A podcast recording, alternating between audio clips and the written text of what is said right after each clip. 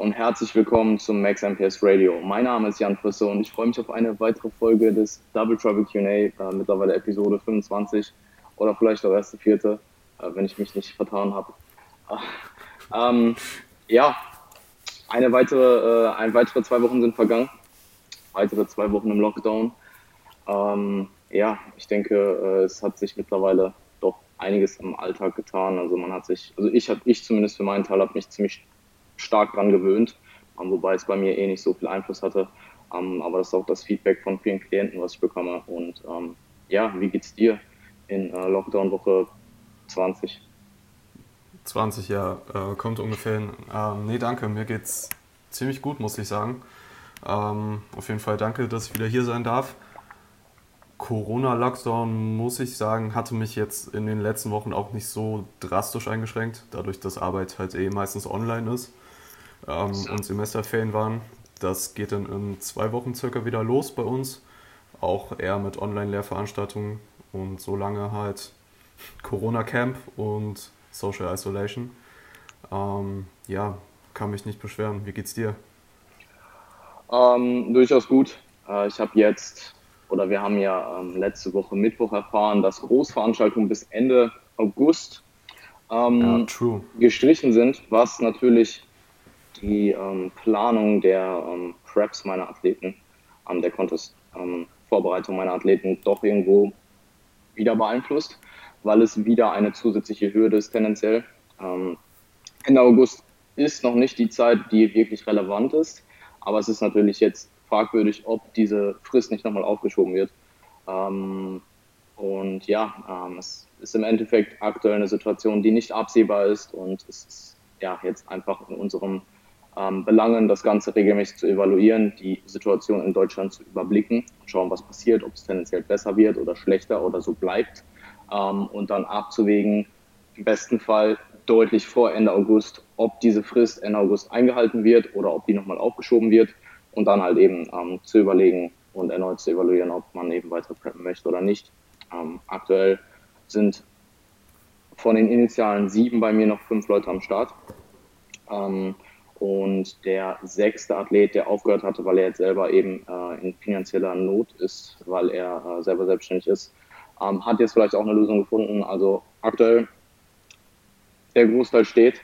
Ähm, und ja, es ist, es ist eine crazy Zeit auf jeden Fall, weil es einfach so ungewiss ja. ist. Ähm, genau. nichtsdestotrotz natürlich positiv vorausschauen und äh, das Beste ausmachen. Ja, Ungewiss Ungewissheit trifft es, denke ich, ganz gut. Ähm, Svenja und ich preppen auch erstmal weiter. Ähm, jetzt ist erstmal äh, Maintenance Phase angesagt. Ähm, also All Against Lost.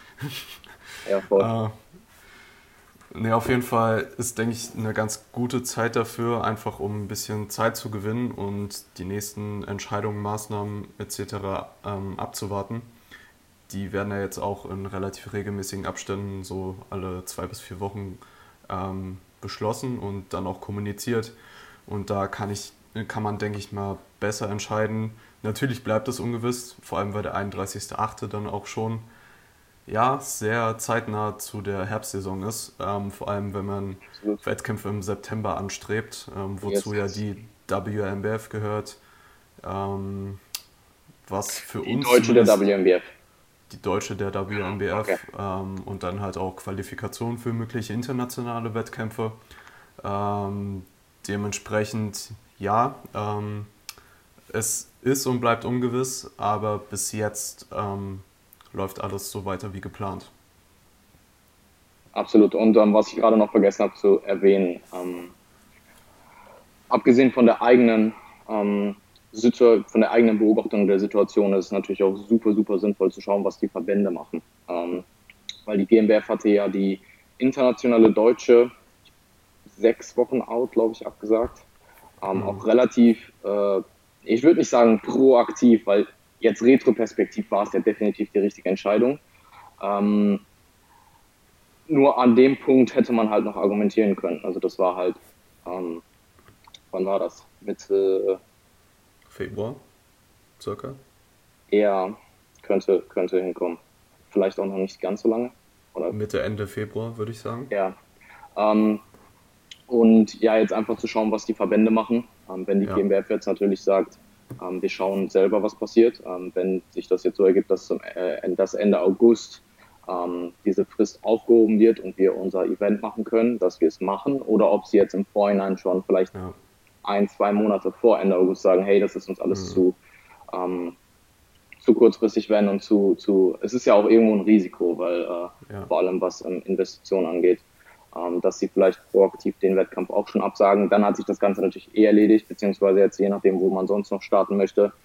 Aber ähm, ja, das sind so meine zwei Keys, denke ich. Also selber die Situation beobachten, ähm, zu schauen, was die Regierung eben macht und ähm, zu schauen, was Verbände ähm, eventuell schon vor Ende August ähm, kommunizieren. Ja, ich würde mir da auf jeden Fall sowohl als Coach als auch als Bodybuilding-Fan auf jeden Fall von den Verbänden wünschen, da ähm, transparent und kommunikativ zu sein. Weil es einfach, das wissen sie eh selbst, aber es sind halt Rieseninvestitionen, die du sowohl Absolut. körperlich, mental als auch manchmal finanziell tätigst. Und ähm, nicht nur manchmal, klar. Wie bitte? Nicht nur manchmal. Ja, meistens. Ähm, das ist, denke ich, schon der Regelfall. Ähm, und dementsprechend ähm, ja, würde ich mir das einfach wünschen, dass es rechtzeitig kommuniziert wird, ähm, dass sich ausgetauscht wird und ja, es hoffentlich zu einer guten Lösung oder einem guten Kompromiss für alle kommt. Absolut. Ah, ja, wir drücken die Daumen. Ja, definitiv. Cool, ähm, kommen wir zu den Fragen diese Woche. Es sind dieses Mal deutlich mehr Trainingsfragen ähm, reingekommen, deswegen haben wir das Ganze doch ein bisschen ja, äh, gleichmäßiger aufgeteilt, ähm, weil normalerweise übernimmt Niklas die Ernährungsfragen und nicht die Trainingsfragen. Ähm, heute haben wir es aber etwas aufgeteilt, weil es halt nur eine Frage im Endeffekt für die Ernährung war. Ja. Ähm, und ja, lass uns auch direkt starten. Und zwar kam die erste Frage von Moritz und er hat gefragt, ähm, wie viel ist dran, dass äh, wenn man, äh, Klammern, verletzungsbedingt nur eine Seite trainieren kann, auf der anderen etwas mehr Muskel, äh, Muskulatur erhalten bleibt. Ähm, Falls ja, wie, wie sinnvoll ist das im Hinblick auf zukünftiges Training und Disbalancen? Ähm, ja, gute Frage. Das, was Moritz da anspricht, ähm, wird in der Wissenschaft Cross-Education-Effekt genannt und ist praktisch ein äh, Phänomen, was hauptsächlich auf Neurophysiologie beruht, äh, yes. bei dem ein Kraftzuwachs ähm, auch in beiden Extremitäten, auf beiden Körperseiten zu beobachten ist, wobei nur eine Körperseite trainiert wird dieser Effekt wurde auch schon im 19. Jahrhundert äh, äh, entdeckt, ähm, so wie ich das gelesen habe in der Literatur. Ähm, er ist nicht muskelgruppen- oder geschlechterspezifisch, das heißt, er kann halt ähm, ja, in jeder Muskelgruppe am ganzen Körper ähm, angewandt werden oder sich zunutze gemacht werden.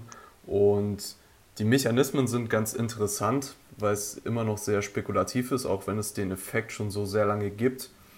Ähm, Wahrscheinlich wird es so eine Mischung aus muskulärem Effekt sein, einem neuronalen und oder einem spinalen, also was ähm, die Signale der Wirbelsäule und Bandscheiben angeht, ähm, dass sich das alles ähm, im Kontext miteinander befindet und so die Signale ausgetauscht werden.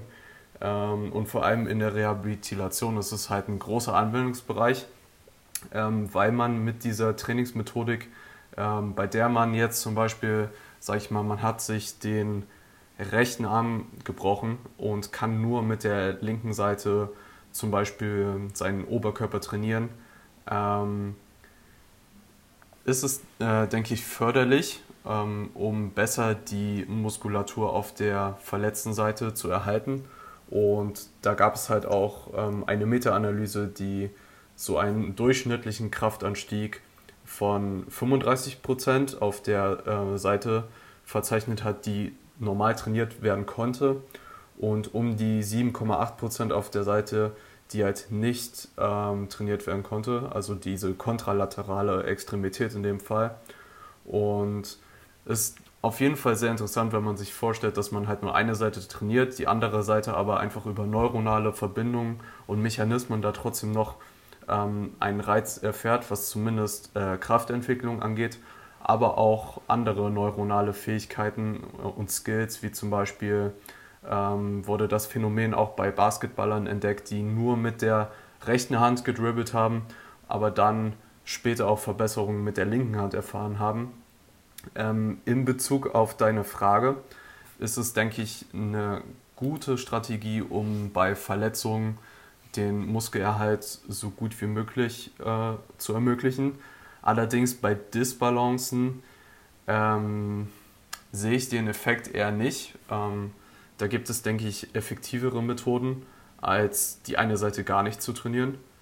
Ähm, ich denke, das grundlegendste Beispiel wäre zum Beispiel, was wir eh schon in der vorletzten Folge, glaube ich, hatten, bei unilateralen Übungen, ähm, das schwächere, die schwächere Extremität zuerst zu trainieren ähm, und die Raps mit der stärkeren Seite zu matchen und so über einen längeren Zeitraum versuchen, die Kraftniveaus und wahrscheinlich dann auch letztendlich die Muskelquerschnitte anzugleichen, um so möglichst äh, symmetrisch ähm, ja, aufgebaut zu sein.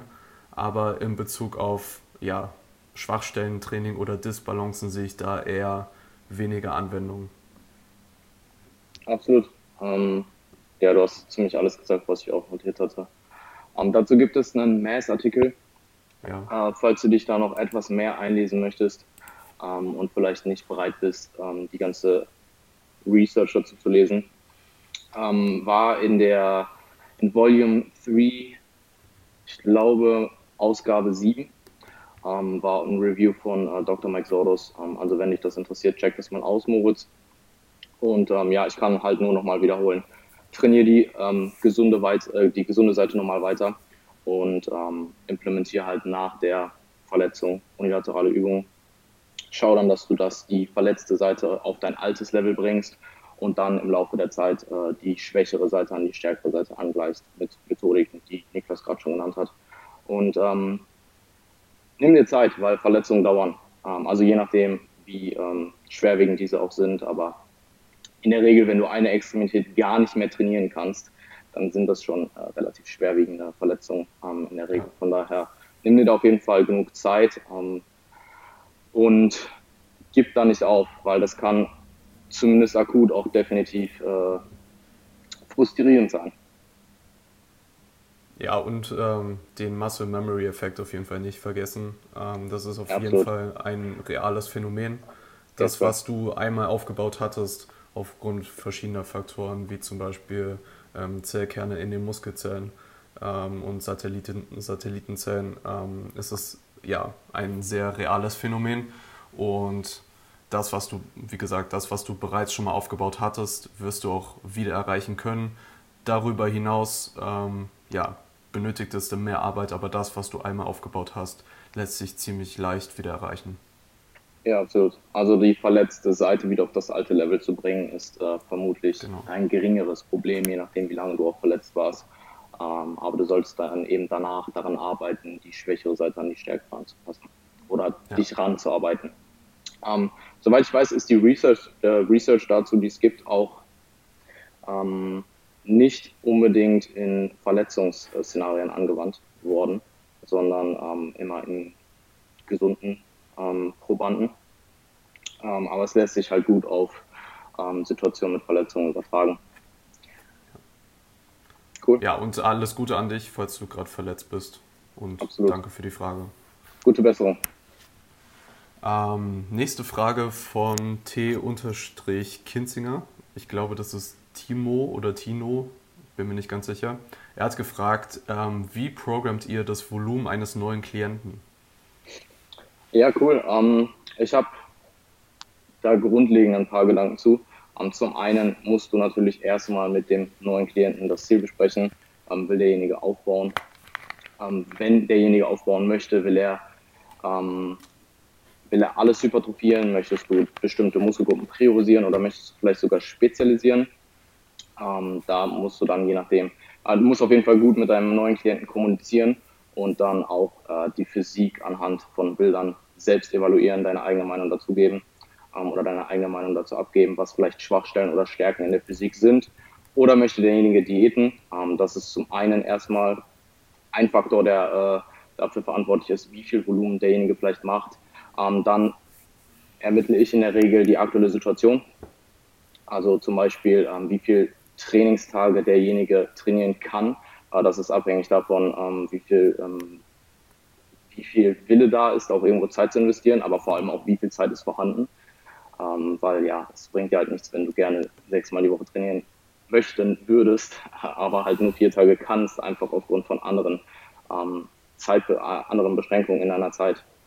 Ähm, daraus ermittle ich dann in der Regel die Frequenz für bestimmte Muskelgruppen, ähm, auch wieder abhängig vom Ziel und ähm, die, die Struktur des Mikrozyklus, beziehungsweise den Split, aber ich benutze in der Regel mittlerweile eher den Begriff Mikrozyklusstruktur, weil es für mich keine festen oder ich benutze relativ selten wirklich feste Splits, sondern es gibt so bestimmte Grundsplits, meinetwegen Upper Lower, Upper Lower Push Pull Beine ähm, oder äh, Pull Push Beine oder generell Pull Push Beine zweimal die Woche, so Basic Splits, aber wie die im Endeffekt dann auf das Individuum angewandt sind, ähm, ist sehr, sehr unterschiedlich und es kann halt sein, dass du an manchen Tagen auch vielleicht sogar ganze Teile des Körpers trainierst oder eine Ganzkörpereinheit daraus wird in der Theorie.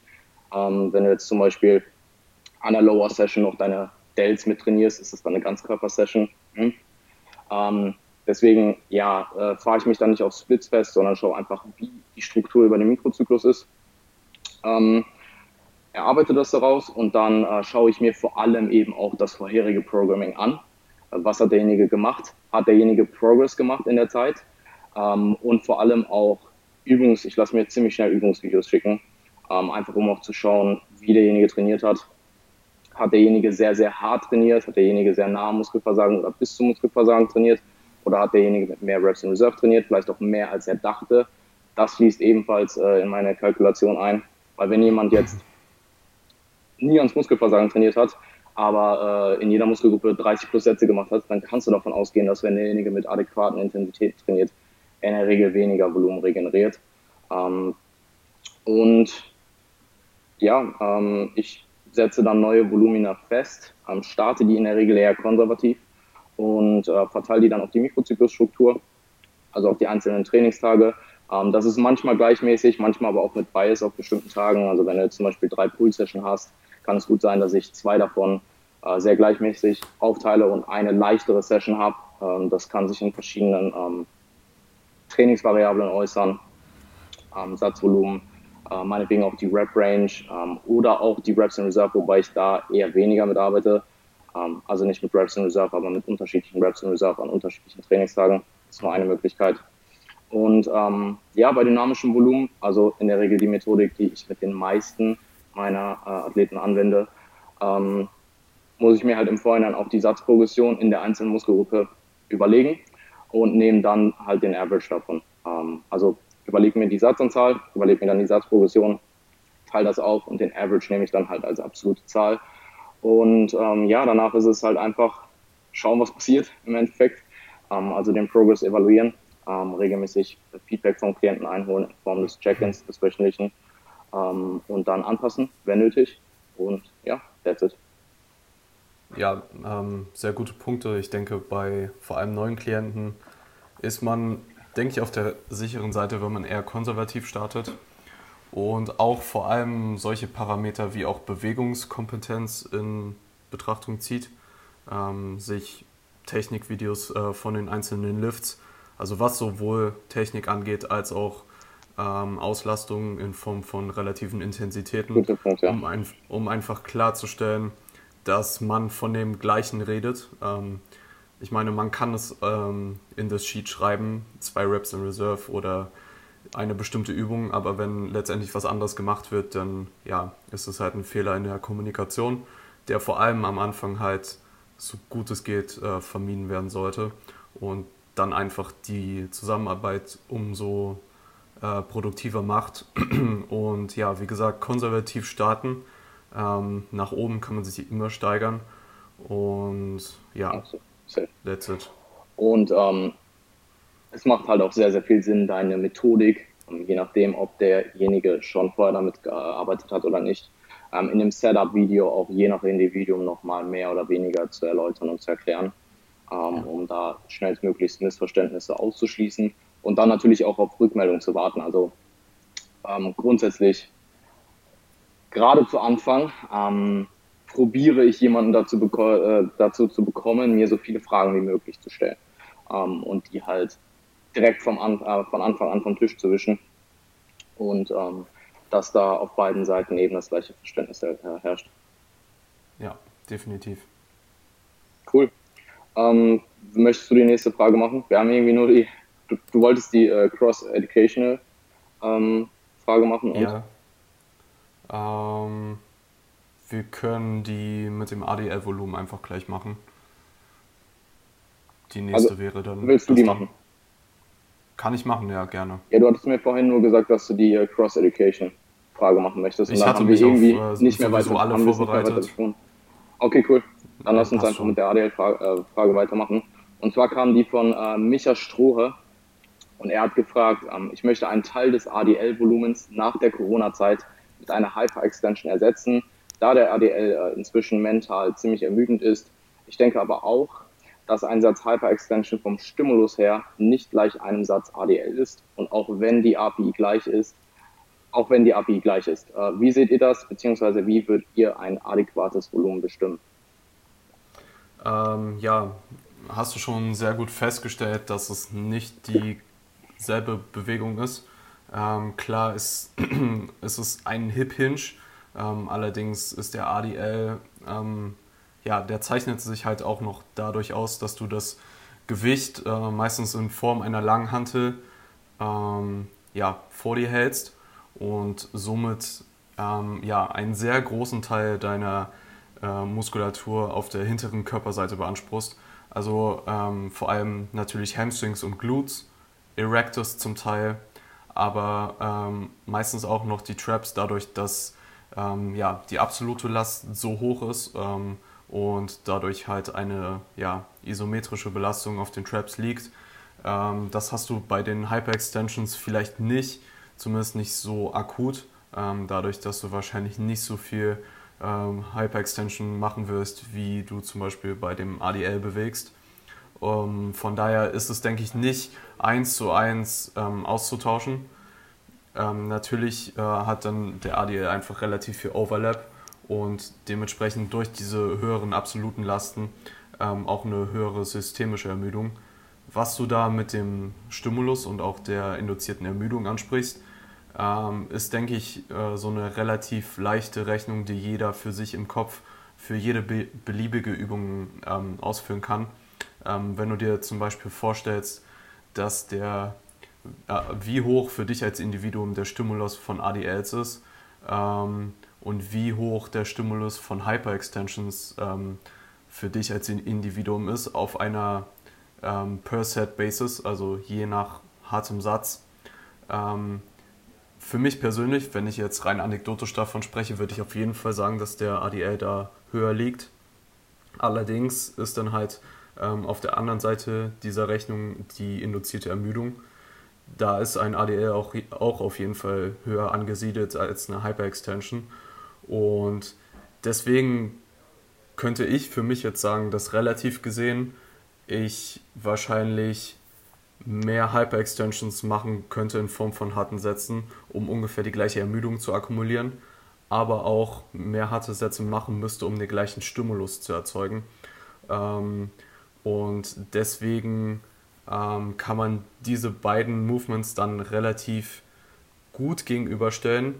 Ähm, und dann ja, einfach entscheiden, inwiefern du diese beiden Parameter anpasst und vor allem auch bei Overlapping Muskelgruppen ähm, entscheidest, inwiefern da du ähm, bestimmtes Volumen noch ersetzen möchtest, da ja vor allem im ADL einfach auch viele synergistisch arbeitende Muskeln äh, zu beachten sind. Und ja, also eins zu eins ersetzen würde ich nicht. Ähm, also Einsatz ADLs ist wahrscheinlich kein Einsatz äh, Hyperextensions. Ähm, mit den beiden Parametern Stimulus und Ermüdung für dich als Individuum kannst du es aber, denke ich, relativ gut für dich herausfinden, inwiefern du das am, am besten ersetzen kannst. Um, ähm, ja gut, äh, ich würde auf jeden Fall, wie du schon angesprochen hast, halt eben die ähm, Stimulus-to-Fatigue-Ratio beachten und in deine Überlegung mit einbeziehen ähm, dass, eine Hyper, dass ein Hyper-Extension-Satz vermutlich ein bisschen weniger stimulierend ist, aber eben auch weniger ermüdend. ähm, das hast du alles schon gesagt. Ähm, der weniger Stimulus wird vielleicht in der Theorie zumindest kurzfristig von ähm, dem quote-unquote neuartigen Stimulus gekontert. Ähm, also guter Punkt. Du hast halt relativ oft auch DOMs, wenn du eine neue Übung implementierst. Ähm, gerade eine Übung, die auch exzentrisch sehr, sehr äh, stark äh, beladen wird. Ähm, und wo du viel Stretch on the Load hast. Ähm, die hast du wahrscheinlich bei einem ADL mehr als bei einer Hyper-Extension, einfach weil bei dem äh, ADL die Load höher ist. Aber auch bei einer Hyper-Extension ähm, ist dieser relativ stark vorhanden. Und ich würde in deinem Fall vermutlich erstmal mit dem gleichen Volumen beginnen, einfach auch, auch aufgrund des Faktes, dass du ähm, zumindest kurzfristig ähm, diesen etwas weniger Stimulus vermutlich, dass dieser vermutlich gekontert wird und würde dann halt je, äh, würde dann halt von Woche zu Woche, beziehungsweise Zyklus zu Zyklus, je nachdem, was für einen Ansatz du fährst mit deinem Trainingsvolumen, ob du einen dynamischen oder einen statischen Ansatz fährst, ähm, würde ich eben evaluieren und dann gegebenenfalls erhöhen, wenn du merkst, hey, äh, ich bin da eigentlich noch ziemlich fresh, ich könnte mehr machen ja. und auch von mehr profitieren und will auch mehr machen. ähm, und dann eben schauen, proaktiv äh, da direkt mit mehr reinzugehen, würde ich dir nur empfehlen, wenn du wirklich dich ziemlich gut kennst. Ähm, oder du deinen Athleten ziemlich gut kennst. Ähm, aber im Zweifelsfall erstmal mit dem gleichen Volumen starten und dann halt schauen, was, äh, was das Outcome ist. Ja, bei neuer Exercise Selection ist es, denke ich mal, einfach ein ganz guter Punkt, ähm, eher reaktiv zu reagieren und ähm, zu autoregulieren, als von Anfang an auf dem Papier schon alles ähm, durchkalkuliert zu haben, weil es halt im Real Life meistens nicht 100% vorherzusehen ist, sondern dann wahrscheinlich in dem Fall, wenn halt sich große Variablen in der Trainingsgestaltung ändern, eher autoregulativ anpassen. Cool. Gut, ähm, die nächste Frage in Bezug auf Training war wieder von Moritz. Ähm, es geht um die Wave Loading Periodization, ähm, wie sie in der Muscle and Strength Pyramid von Eric Helms beschrieben wird versus Mesozyklen mit sinkender RIR und gegebenenfalls steigendem Volumen für Intermediates. Was sind Vor- und Nachteile? Eure Empfehlung? Ähm, Intermediate nach Helms ist gleich das Gewicht, ist nicht mehr jede Woche steigerbar. Okay, das ist noch ähm, die Erklärung dafür.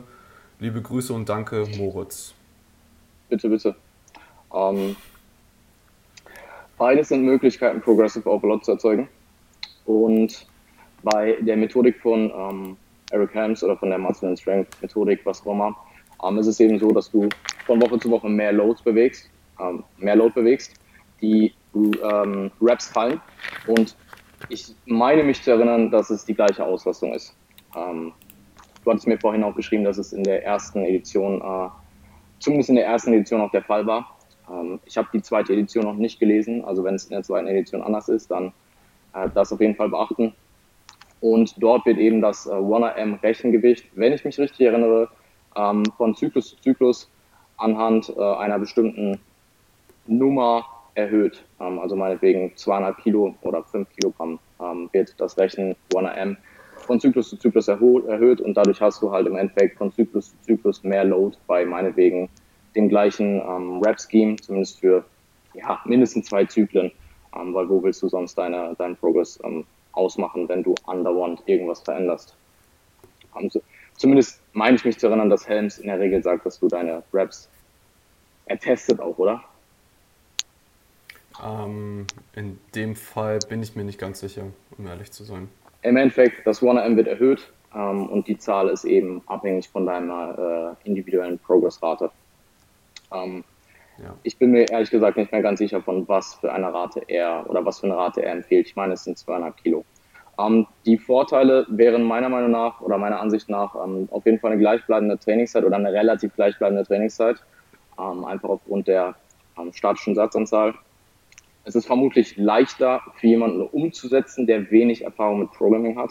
Also wenn du dir jetzt deinen ersten eigenen Trainingsplan schreibst, dann ist das wahrscheinlich ein bisschen leichter umzusetzen als mit einem dynamischen äh, Trainingsplan. Ein dynamischer Trainingsplan, ein dynamischer Ansatz erfordert einfach ein bisschen mehr Zeit, ähm, bis du den vielleicht näher an Quote-unquote Optimalität dran hast. ähm, weil es eben viel auch darauf basiert, dass du von Woche zu Woche schaust, was passiert. Und bei dem äh, Helms-Ansatz ist es vielleicht eher so ein Plug and Play, um es mal so zu sagen. Ähm, und die Nachteile wären meiner Ansicht nach eben abfallendes Volumen, was zumindest theoretisch irgendwo suboptimal für Hypertrophie ist. Also es ist eigentlich eher auf Kraftentwicklung ausgelegt, mhm. weil du eben mehr absolute Intensitäten von Woche zu Woche bewegst. Ähm, und wie gesagt, das ist jetzt der Disclaimer. Ich weiß nicht genau, was seine ähm, Empfehlung zur Pro Progressionsrate ist, aber sie ist halt etwas willkürlich. Also du hast am Ende des Zyklus nicht wirklich, weil du hast ja vorgegebene Rap-Schemes und du machst meinetwegen in, in der ersten Woche 3x8 mit 100 Kilo, in der zweiten Woche 3x6 mit 105 Kilo und in der dritten Woche 3x4 mit 110 Kilo, irgendwie so äh, in die Richtung. Und ähm, wie machst du jetzt fest, wie viel Progression du in diesem Zyklus gemacht hast? Also es ist ein bisschen, es ist etwas willkürlicher, sagen wir es mal so. Ähm, bei der AP-Methodik sehe ich ähm, erstmal, oder quote-unquote AP-Methodik, das, was ähm, eben ein äh, Dr. Mike Isochel in den letzten paar Jahren ähm, populärer gemacht hat, ist es eben der Fall, dass du mehr Load, ähm, ebenfalls mehr Load von Woche zu Woche bewegst, die Reps in der Regel gleich bleiben von Satz zu Satz ähm, und die Reps in Reserve aber fallen.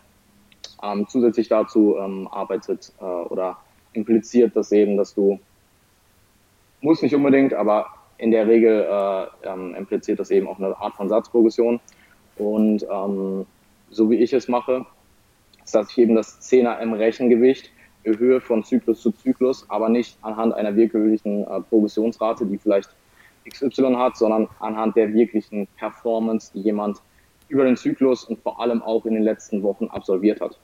Ähm, Vorteile ist auf jeden Fall, äh, oder nicht auf jeden Fall, aber der theoretische Vorteil von steigendem Total Volume ähm, und mehr Stimulus von Woche zu Woche. Am Volume Load ist nicht unbedingt der beste Indikator für Hypertrophie. Ähm, harte Sätze sind vermutlich ein besserer. Ähm, aber ja, äh, du, du, hast halt beides. Also du hast sowohl mhm. mehr Total Volume durch höhere Loads von Woche zu Woche, ähm, aber eben auch durch Satzprogression. Und ähm, ja, harte Sätze sind dann eben 0 bis 4 Reps in Reserve meinetwegen und innerhalb einer Rep-Range von 5 bis 30 Wiederholungen. Und die Progressionsrate wird eben durch die äh, Real-Life-Performance bestimmt. Ähm, was sind Nachteile?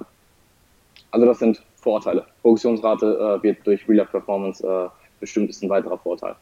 Ähm, Nachteile sind vermutlich, der größte Nachteil sind steigende Trainingszeiten. Ähm, das muss man auf jeden Fall ähm, überlegen, ob man zum einen bereit ist, das in Kauf zu nehmen und zum anderen, wie man das eben in seinen Alltag integriert. Ähm, dann hat ein, muss man eben mit Reps und Reserve umgehen können. Das heißt, man sollte relativ akkurat im Laufe der Zeit daran werden, seine Reps und Reserve einzuschätzen. Das ähm, erfordert eben ähm, eine gewisse Lernkurve und Evaluierung von eigenen, äh, vom eigenen Prozess, von seinen eigenen Videos und auch von dem Abgleich von objektiven Markern, zum Beispiel in einem Video mit einem subjektiven Empfinden. Ähm, dann ist es zum anderen auf jeden Fall das komplexere, anspruchsvollere Programming, quote unquote. Ähm, es dauert einfach länger, so ein äh, Programm zu schreiben, als wenn du eine statische Satzanzahl hast. Und äh, deine externen Faktoren müssen halt sehr, sehr kontinuierlich sein. Ähm, das wird immer als Nachteil genannt, aber im Endeffekt sollten die immer relativ kontinuierlich sein. Also im besten Fall schläfst du immer kontinuierlich gut, äh, hast eine kontinuierliche ähm, hast deine Kalorien irgendwo kontinuierlich mhm. und ähm, alle weiteren äh, ähm, Modalitäten, die eben für deine Regeneration verantwortlich sind. Und äh, ja, im Endeffekt, was sind meine Empfehlungen? Ähm, das ist super, super individuell. Ähm, viele, viele Wege führen nach Rom. Gibt es vielleicht in der Theorie bessere? Ja, vielleicht. Gibt es vielleicht welche, die in der Praxis leichter umsetzbar sind? Ja, vielleicht. Um, ähm, und das ist halt super abhängig, also es ist sehr abhängig von verschiedenen Dingen, zum Beispiel was deine Situation, wie oft kannst du trainieren, was macht dir viel Spaß, um, ähm, was für eine Mentalität hast du, um, ähm, möchtest du mit Reps in Reserve trainieren, beziehungsweise bist bereit, es zu lernen, wenn du es nicht kannst. Und ich würde dir empfehlen, probier beides aus, probier beides lange genug aus und evaluiere dann deine Resultate und dein Prozess, also allgemein, wie viel Enjoyment hattest du dabei, hast, was hat dir mehr Spaß gemacht, etc. Und entscheide dann für dich, ähm, was für dich besser funktioniert. Also ähm, es gibt halt theoretische Optimalität und Praxis äh, ist oftmals einfach, hat oftmals einfach eine gewisse Differenz. Und ähm, ja, das ist mein Take. Ähm, ich habe noch was ja. zu Progressive Overload versus Progression, aber ich würde dich erstmal zum Wort kommen lassen und das dann vielleicht gleich nochmal erwähnen.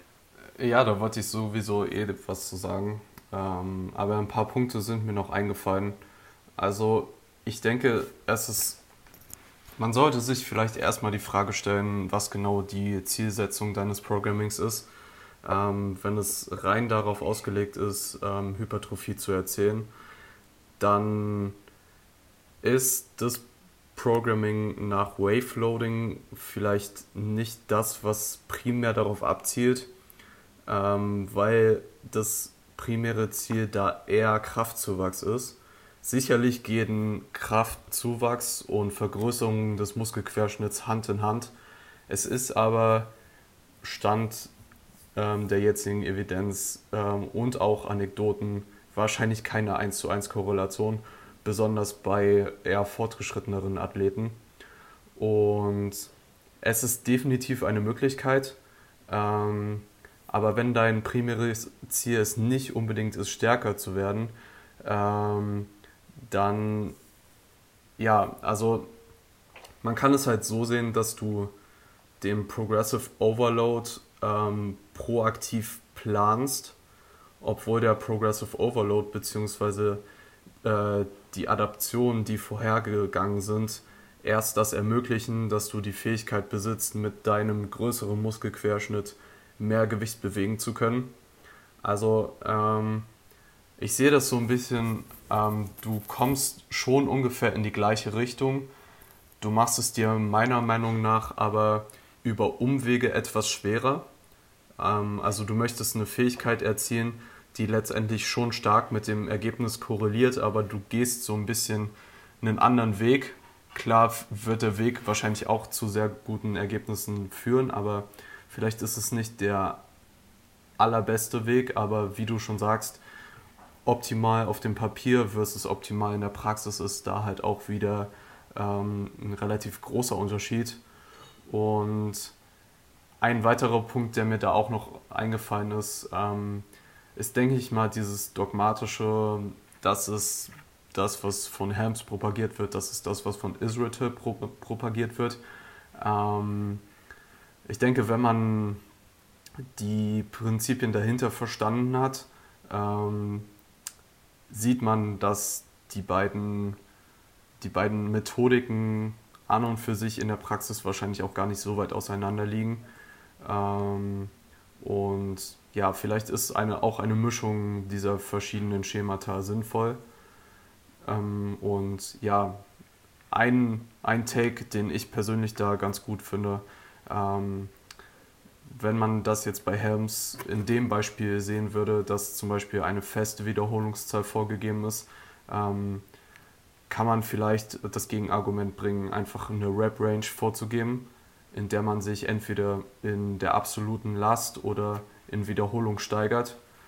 Ähm, und wenn man eine adäquate Regeneration aufweist und mehr machen kann, ist dann halt auch noch eine Möglichkeit über den Arbeitsumfang möglich. Und ja, da einfach Progression mitnehmen, wo sie mitzunehmen ist, ähm, wenn sie zielführend ist und nicht unbedingt eins zu eins daran festzuhalten. Ja, ja gute Punkte. Ähm, wollte noch mal kurz darauf eingehen, dass er ja auch erwähnt hatte, dass Helms ähm, Helms Definition eines Intermediates ist eben, dass du deine, das Gewicht nicht mehr von Woche zu Woche steigern kannst. Und ähm, das ist nicht gleich die Methodik, die vielleicht die quote-unquote API-Methodik oder auch seine Methodik ist jetzt, ähm, du steigerst zwar das Gewicht von Woche zu Woche, aber nicht bei gleichbleibenden Variablen. Ähm, also seine, ähm, seine Definition von Intermediates ist eben, jemand, der nicht mehr von Woche zu Woche Progression macht. Das ist nämlich ein Unterschied zu Progressive Overload. Ähm, und von Woche zu Woche meinetwegen in der ersten Woche ähm, dreimal 10 mit 100 Kilo bencht alles gleich lässt und darauf die folgende Woche 102,5 Kilo für 3x10 bencht. Ähm, und im Endeffekt sind beides halt Methoden, Progressive Overload zu erzeugen. Und Progression ist im Endeffekt, wenn du im Laufe der Zeit Progressive Overload induziert hast und daraus eben Progression resultiert in Form eines höheren 1RMs oder 10RMs oder im besten Fall 5 bis 30 RMs über mehrere Sätze und in allen Übungen einer bestimmten Muskelgruppe, weil du dann halt eben neuronale Faktoren oder andere Faktoren, die eben für Kraftzuwächse verantwortlich sind, äh, in dieser Hierarchie, sage ich mal, immer weiter ausschließen kannst. Mhm. Ähm, und ja, ähm, im Endeffekt ist letzteres eben am meisten relevant und korreliert am meisten mit Hypertrophie. Ja. Kann ich nur cool. zustimmen. Ähm, nächste Frage. Ähm, nächste Frage. Ähm, kam von ja. Karian Duku. Ich glaub, ich äh, wollen wir vielleicht erst die Ernährungsfrage machen? Äh, klar, warum nicht? Ähm, okay, und super. zwar hat äh, Lukas gefragt, also äh, luckycoaching.de ähm, hat gefragt, Omega-3-Supplement in der Diät oder der Prep mit Track? Ähm, ja, bevor ich auf deine genaue Frage eingehe, ähm, möchte ich vielleicht nochmal so ein paar Grundlagen klären. Einfach nur mal, um ja, das Wissen über Omega-3-Fettsäuren nochmal ein bisschen ähm, ja, ins Gedächtnis zurückzurufen. Aber also, auch nur, damit die Antwort nicht nur ein Satz ist. ähm, ja, auf jeden Fall Omega-3 gehören zu den mehrfach ungesättigten Fettsäuren und sind mit den Omega-6-Fettsäuren halt die essentiellen Fettsäuren für den Menschen. Das heißt, die müssen über die Nahrung aufgenommen werden. Ähm, ja, Omega-3-Fettsäuren, die relevanten, äh, sind vor allem EPA und DHA. Ähm, ALA gehört auch dazu, allerdings, also es kann auch, ALA kann auch im Körper in die beiden anderen Omega-3-Fettsäuren umgewandelt werden. Die Rate ist aber eher schlecht. Deswegen ist es vielleicht eher ratsam, sich auf EPA und DHA zu konzentrieren. Ähm, und äh, positive Effekte sind halt, wenn dieses Fettsäureverhältnis von Omega-6 zu Omega-3 im empfohlenen Bereich liegt, ähm, dann werden halt vermehrt Omega-3-Fettsäuren für die Produktion von Gewebshormonen genutzt und diese können entzündungshemmend wirken, verringern die Blutgeringung und wirken sich auch positiv auf den Blutdruck und Lipidstoffwechsel sowie auch auf die Prävention von Arteriosklerose im, äh, im Resultat aus und hat auch viele weitere interessante Effekte, die leider noch nicht so sehr konklusiv sind, was die Evidenz angeht. Aber da geht es zum Beispiel um Bereiche wie Depression, Blutzuckerregulation, sowohl kurzfristig als auch langfristig, ähm, neuronale Funktionen in Behandlung von ADHS. Ähm, allerdings sind diese Effekte halt eher weniger erforscht. Und ja, wenn es da ums Tracken geht, ist es halt letztendlich Nahrungsfett. Ähm, ich meine, du kannst EPA und DHA auch über fettigen Fisch ähm, als Omnivore oder als Ve äh, Veganer dann ähm, über zum Beispiel Algen zu dir nehmen als Supplement. Ähm, ja, es ist Nahrungsfett, hat daher Kalorien, ähm, ungefähr 9 Ka Kalorien pro Gramm äh, Makronährstoff und dadurch, dass die empfohlene Menge von Omega-3-Fettsäuren und ähm, spezifisch dann EPA, DHA kombiniert irgendwo zwischen 250 und 3000 Milligramm liegt, ähm, kann das ja halt so circa, sage ich mal so 50 bis vielleicht sogar 70 je nach Produkt, je nachdem wie isoliert es ist, ähm, ergeben. Und 50 bis 70 Kalorien ähm, ist halt schon nicht zu vernachlässigen, vor allem in der Prep. Ähm, allerdings ist da halt mh, hm, das Ding, ähm, es gilt auf jeden Fall kontinuierlich und konsequent damit zu bleiben. Das heißt, wenn du es jeden Tag trackst, dann trackst du es halt jeden Tag. Aber wenn du es äh, jeden Tag nimmst, aber nicht trackst, aber es trotzdem durchgehend nimmst, ähm, macht es letztendlich keinen Unterschied. Äh, das einzige Problem wäre einfach, wenn du es den einen Tag trackst und den einen Tag weglässt ähm, beim Tracken allgemein. Ähm, das gleiche kann man vielleicht zu ähm, geringen Mengen von Soßen oder ähnlichen sagen, wenn du 10 Gramm Ketchup oder 10 Gramm äh, Dressing oder so verwendest und wenn du es jeden Tag verwendest, dann macht es halt keinen Unterschied, ob du es jeden Tag verwendest und trackst oder jeden Tag verwendest und nicht trackst. Ähm, ja, die Hauptsache ist dabei, dass du kontinuierlich das Gleiche machst. Too long didn't read. Ja, track es. Aber wenn nicht, dann nimm es kontinuierlich. Good point. ähm, nächste Frage. Ist es problematisch, wenn beim Benchen in der Drückbewegung der Kopf anhebt? Von Karian Duro. Ähm, Im Powerlifting ja, weil du im Powerlifting eben drei Berührungspunkte mit der Bank hast. Das ist dein Kopf, dein Oberrücken bzw. deine Traps und dein Glut. Und diese dürfen eben während des Versuches nicht die Bank verlassen. Ähm, wenn das der Fall ist, beziehungsweise jetzt spezifisch dann mit dem Kopf, dann ist eben dein Versuch ungültig. Ähm, also, ja. Und die Fußflächen.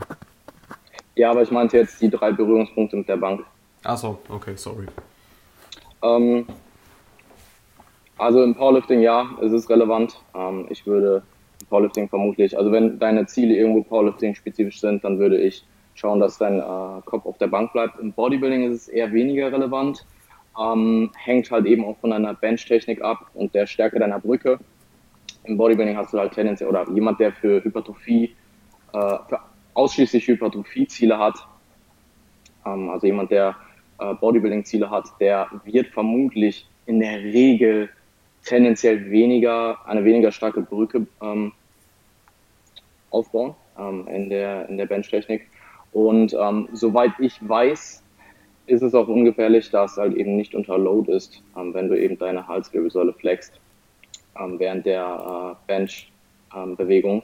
Ähm, ich würde das abhängig machen davon, wie kannst du besser performen, was fühlt sich besser an und ähm, was fühlst du im, was spürst du im Zielmuskel besser, wenn es einen Unterschied für dich macht. Ähm, also bei mir ist es so, ich neige auch dazu, leicht mit dem Kopf anzuheben und ich finde es sogar angenehm. Also ähm, ich habe eine Zeit lang ziemlich dogmatisch meinen Kopf immer auf der Bank gelassen. Ähm, ich finde es aber angenehmer, mit minimaler Bewegung in der Halswirbelsäule zu benchen.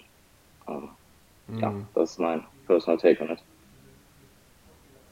Ja, rein anekdotisch ähm, muss ich sagen, dass ich mittlerweile auch dazu tendiere. Ähm, aber rein von der Empfehlung her, ähm, denke ich, ist es vielleicht ähnlich zu betrachten, ähm, wie wenn du zum Beispiel beim ADL deine ähm, Halswirbelsäule leicht überstreckst. Ähm, dadurch, dass keine direkte Last auf dieser Struktur liegt, ist es wahrscheinlich in den meisten Fällen eher unbedenklich. Ja. Ähm, und ja, that's it. Cool. Also im Endeffekt, äh, Bodybuilder haben eine Scheißtechnik und wenn du Powerlifting machst, dann äh, musst du halt schauen, dass alle Punkte ähm, mit der Bank ähm, während der Bewegung da sind. Yes, sir. Yes, yes. Ähm, nächste Frage kam von Gianni Leva. Und zwar hat er gefragt, ob ähm, wir unseren Bauch isoliert trainieren.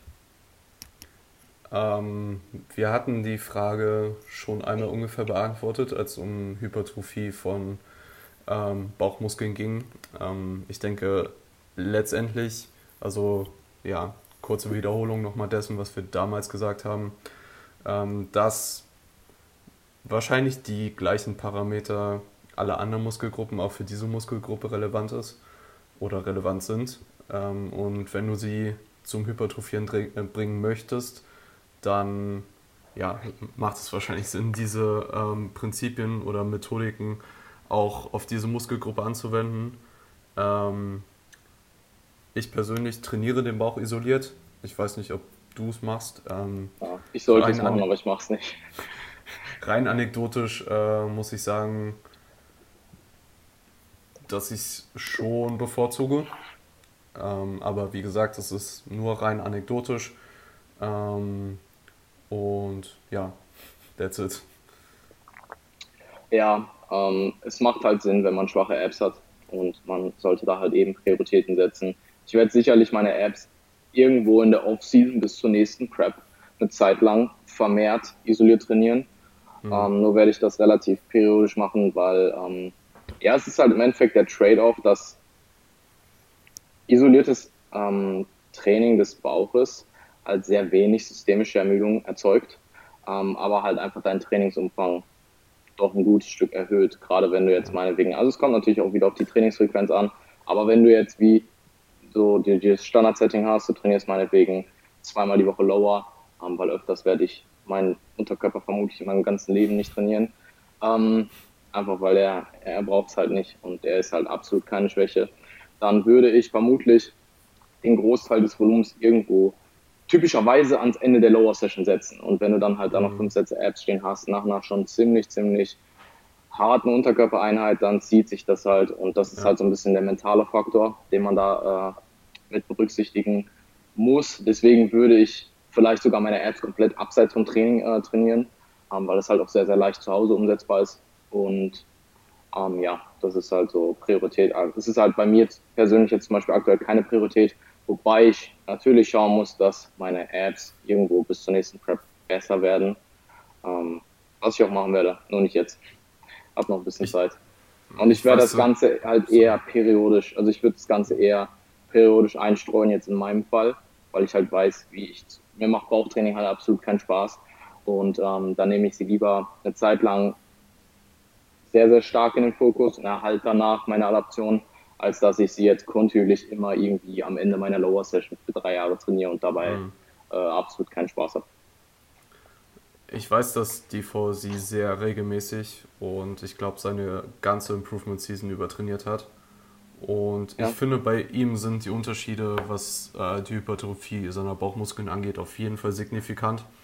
Also du kannst deine Bauchmuskeln zum Hypertrophieren bringen und ähm, ich denke, es ist auch angenehm, ähm, vor allem in so einem AM-PM-Setting, ähm, sie einfach dann Absolut. PM zu trainieren.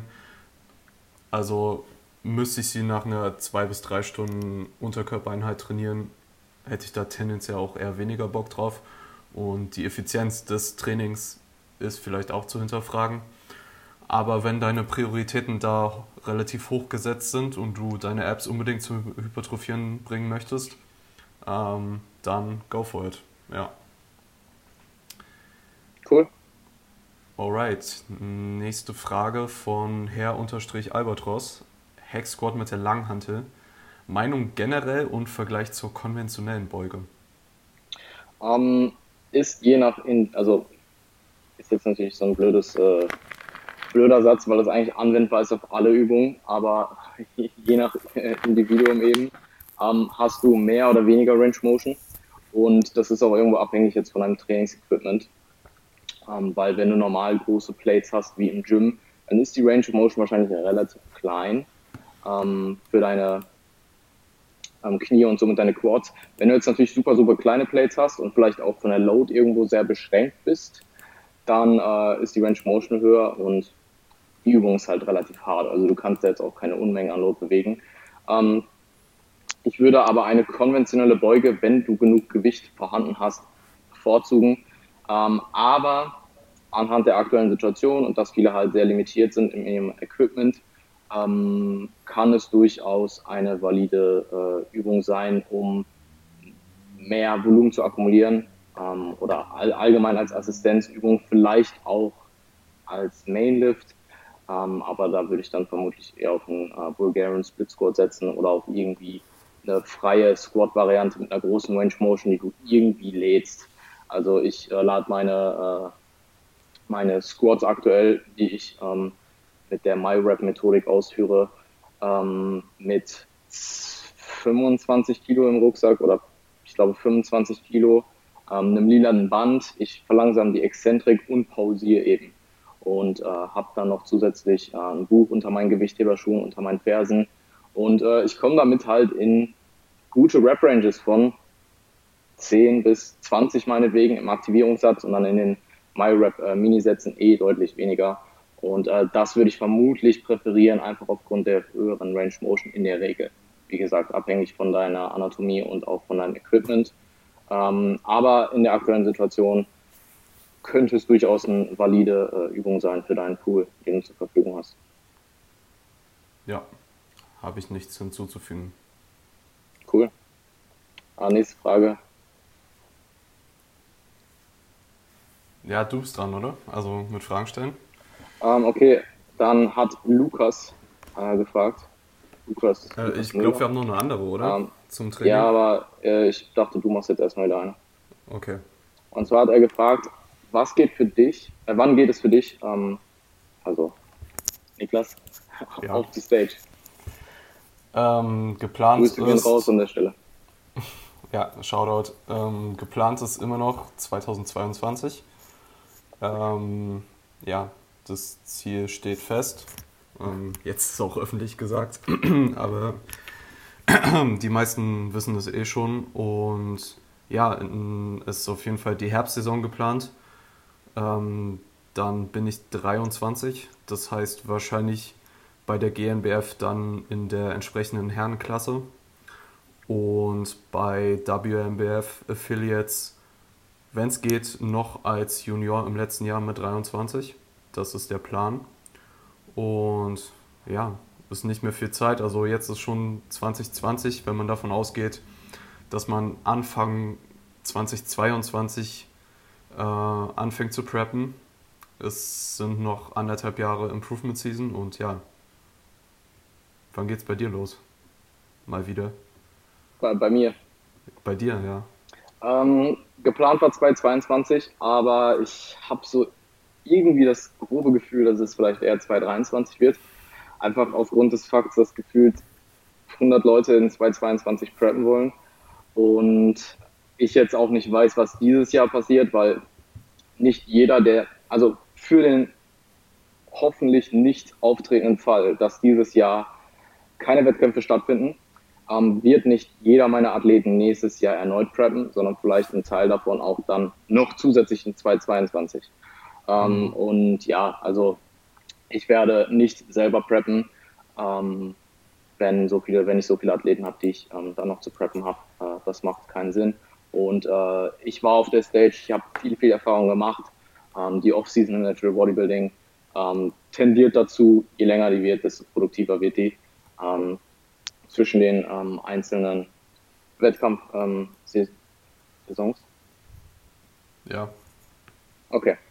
Ähm, und ja, deswegen ein Jahr mehr oder weniger macht da halt keinen, äh, also da, daran mache ich es nicht fest und das ist halt einfach, muss ich dann äh, im Laufe der nächsten zwei Jahre erneut evaluieren und dann auch meinen Progress in der Offseason, weil ich beim nächsten Mal auf jeden Fall signifikant anders aussehen möchte und sehr, sehr wahrscheinlich auch nicht mehr im Bantam starten werde. Also es würde mich schon echt hart wundern, wenn ich noch viel, viel, viel leaner werden könnte und äh,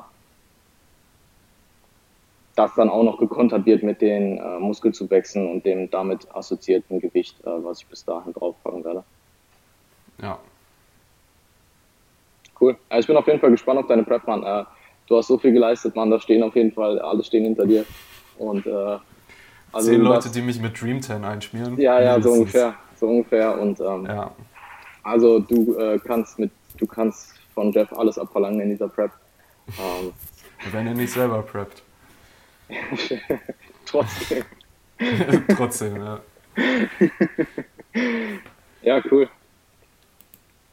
Okay. Wir haben noch eine Zwei Trainingsfrage Fragen. und eine Coachingfrage. Ja. Welche möchtest du? Ja, die eine ist eher an mich gestellt. Ich wollte nur die okay. andere halt auch beantworten. Du kannst doch gerne beide machen. Sag, welche du zuerst machen möchtest. Ah, ja, die Atrophie-Frage. Also dies, das andere okay. ist, denke ich, ein guter Abschluss. Ähm, Raps in Reserve hat gefragt, wie maximiere ich Atrophie in einer Maintenance Phase? Gute Frage. Absolut. Ähm, auch da gehen Grüße raus an der Stelle. Äh, je nachdem, also wenn du in dem für Hypertrophie relevanten Rap-Range-Bereich von meinetwegen 5 bis 30 Wiederholungen trainierst, würde ich dir auf jeden Fall empfehlen, 5 bis 30 Reps in Reserve zu lassen, je nachdem, in was für einem Wiederholungsbereich du dich bewegst. Ja. Und äh, du solltest auf jeden Fall mit deinem AV trainieren, deinem Atrophy Volume. Äh, das ist das höchstmögliche Volumen, äh, was du ausführen kannst, sodass du nicht nicht atrophierst. Ja, ich glaube, da gab es auch noch einen Messartikel zu, ähm, hat ähnliches gesagt. Also, cool. falls es dich interessiert, einfach nur mal nachlesen. Ähm, ja, Empfehlung von mir. Cool. Okay, ähm, und die letzte Frage von Fabi. Hast du vor, dich noch einmal coachen zu lassen? Wenn ja, welche Personen kommen dafür in Frage? Beziehungsweise reizen dich und warum? Welche generellen Ansätze und Methoden fändest du interessant? Ähm, ich habe in der Tat vor ein paar Tagen vermehrt darüber nachgedacht, ob ich mich in der absehbaren Zukunft irgendwann nochmal coachen lassen möchte. Aber ich bin da zu keiner Entscheidung gekommen oder so. Ich schließe es auf jeden Fall nicht aus. Ähm, einfach dem, aus dem Grund, dass ich äh, das mehr weniger in Form von unbedingt viel mehr Progress sehe, sondern mehr in Form von Progress für mein Coaching ähm, und neuen Erfahrungen und äh, sowohl für mich selbst als Individuum, äh, für meinen eigenen Prozess, aber auch für äh, mein Coaching. Und ähm, also aktuell nicht, auch nicht, solange ich nicht wieder ins Gym kann. Ähm, und ja, ich würde vermutlich erstmal mindestens diese Saison abwarten, je nachdem, was da auch noch passiert. Weil wenn die Wettkämpfe stattfinden, dann äh, ja, habe ich halt fünf bis sechs Athleten, äh, die im Herbst starten. Und da liegt dann der absolute Fokus drauf. Und dann äh, werde ich vermutlich nicht so viel Zeit in mein Training selber stecken können, ähm, wie ich es vielleicht wollte, zumindest vorübergehend in der Zeit. Mhm. Ähm, und ja, da macht dann für mich Coaching eher weniger Sinn. Ähm, mein eigenes Programming funktioniert halt auch sehr, sehr gut, muss man an der Stelle sagen. Also jetzt auch nach der Prep bisher. Ähm, die Progressionsrate vorher im Gym, jetzt bis zur ähm, Maintenance Phase vor kurzem war halt enorm. Kann man auch irgendwo erwarten nach der Prep, aber halt, ich habe eben meine Performance von vor der Prep schon überschritten. Ähm, und auch jetzt aktuell, ich meine, gut, ich trainiere erst zwei Wochen zu Hause, von daher ist da noch relativ wenig absehbar. Ähm, aber so ist soweit so gut. Ähm, es läuft gut. Und ja, ähm, ich würde vermutlich zu jemandem gehen, der andere Methodiken anwendet als ich, beziehungsweise der meistens andere Methodiken anwendet als ich. Ähm, und wer da in Frage kommt, es gibt einige kompetente Leute, ich will aber jetzt hier keine Namen nennen, weil wenn ich dann im letzten Endes nicht zu äh, demjenigen gehe, dann äh, ja, wird mir noch was nachgesagt oder so. Also es gibt auf jeden Fall einige Leute, die potenzielle Kandidaten wären. Ähm, ich kann eine Sache kann ich sagen, Valentin wäre einer davon. Ähm, aber ja, wer es dann im Endeffekt wird, I don't know. Ja, finde ich auf jeden Fall sehr interessant. Valentin, weil er mich eben in der Contest Prep gecoacht hat, zumindest ja. zum Teil, für die, die es nicht wissen. Ähm, ja. Das ist halt auch so ein Punkt. Also Coaching wird meistens erst richtig effektiv, wenn sich sowohl Coach als auch Klient darauf eingestellt haben und eingespielt sind, ähm, das jeweilige Individuum kennen. Ähm, ja, weil es einfach auch ein relativ individueller Prozess ist.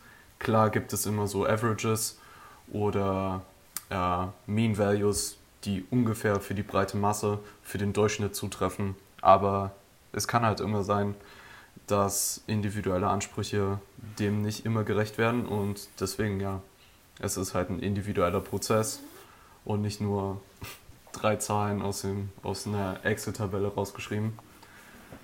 Aber ja, so viel dazu. Ja, cool.